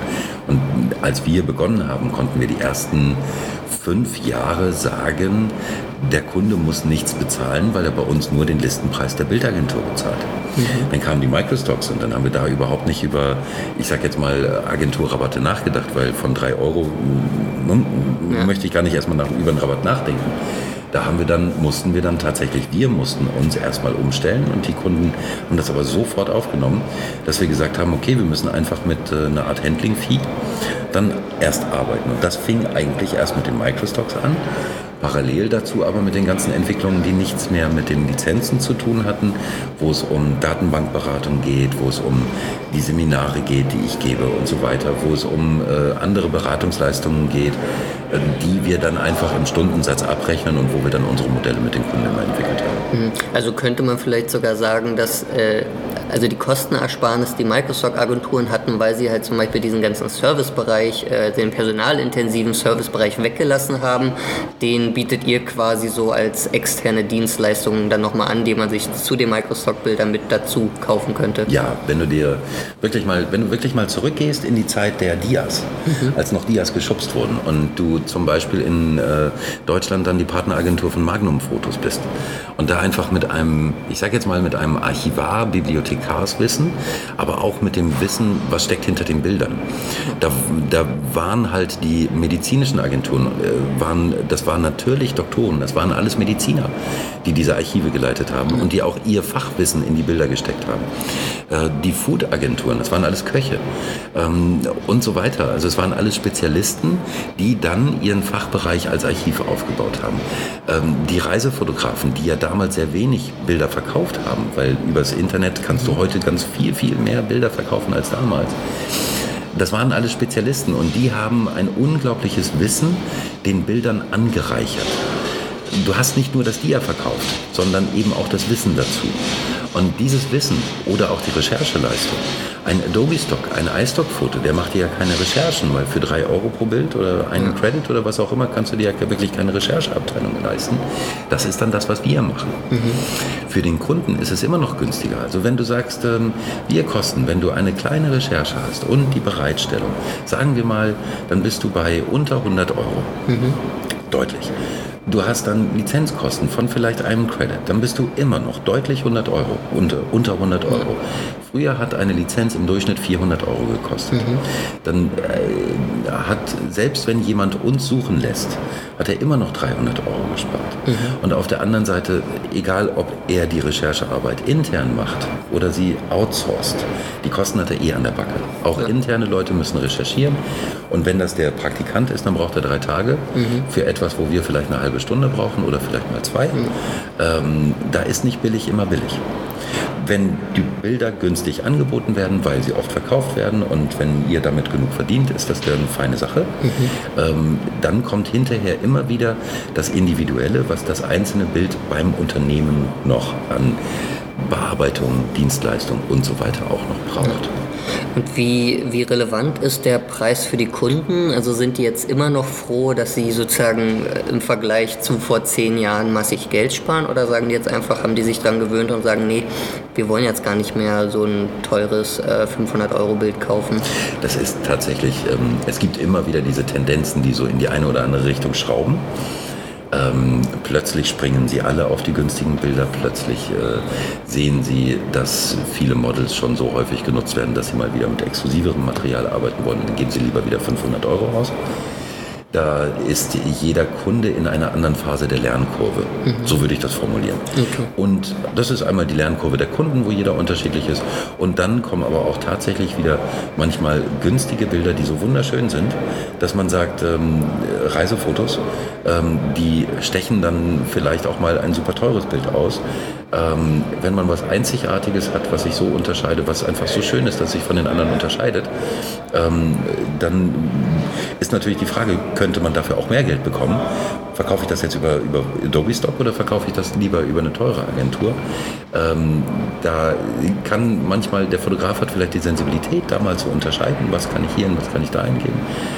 Aber manchmal weiß man es auch gar nicht, äh, was der Kunde jetzt plötzlich an diesem einen Bild so toll findet. Mhm.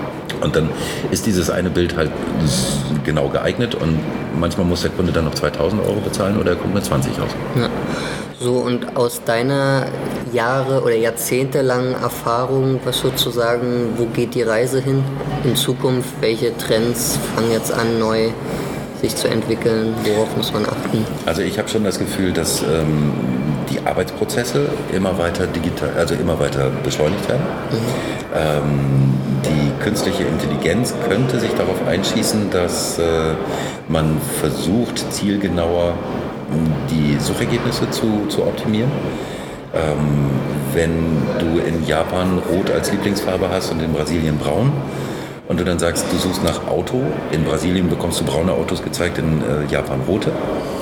Äh, in die Richtung kann das gehen.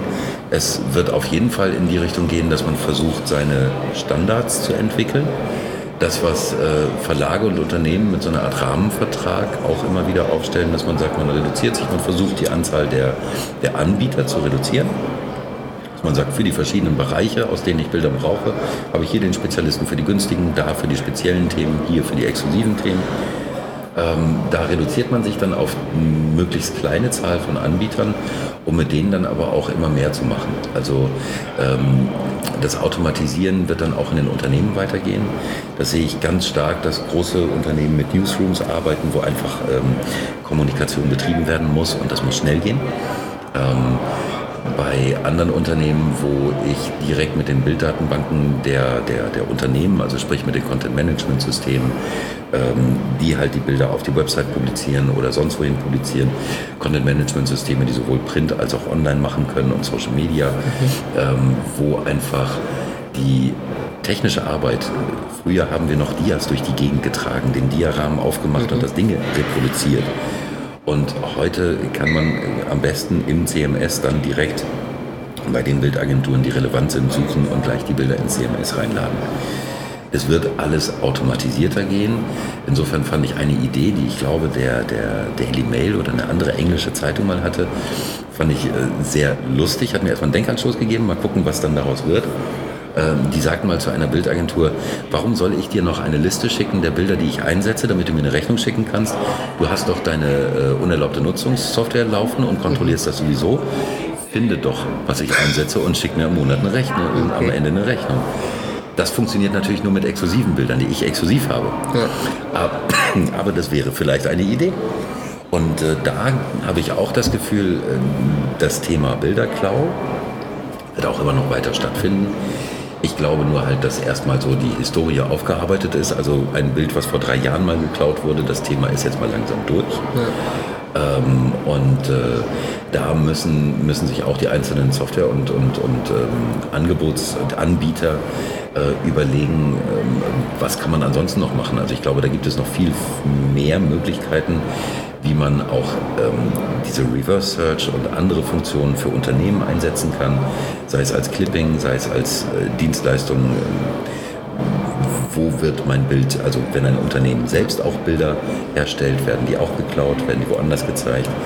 Ähm, Ideen wie zum Beispiel, man kann auch ein Logo kontrollieren, äh, wo wird mein Logo gezeigt, eventuell missbraucht oder ja. wo wird noch mein altes Logo gezeigt.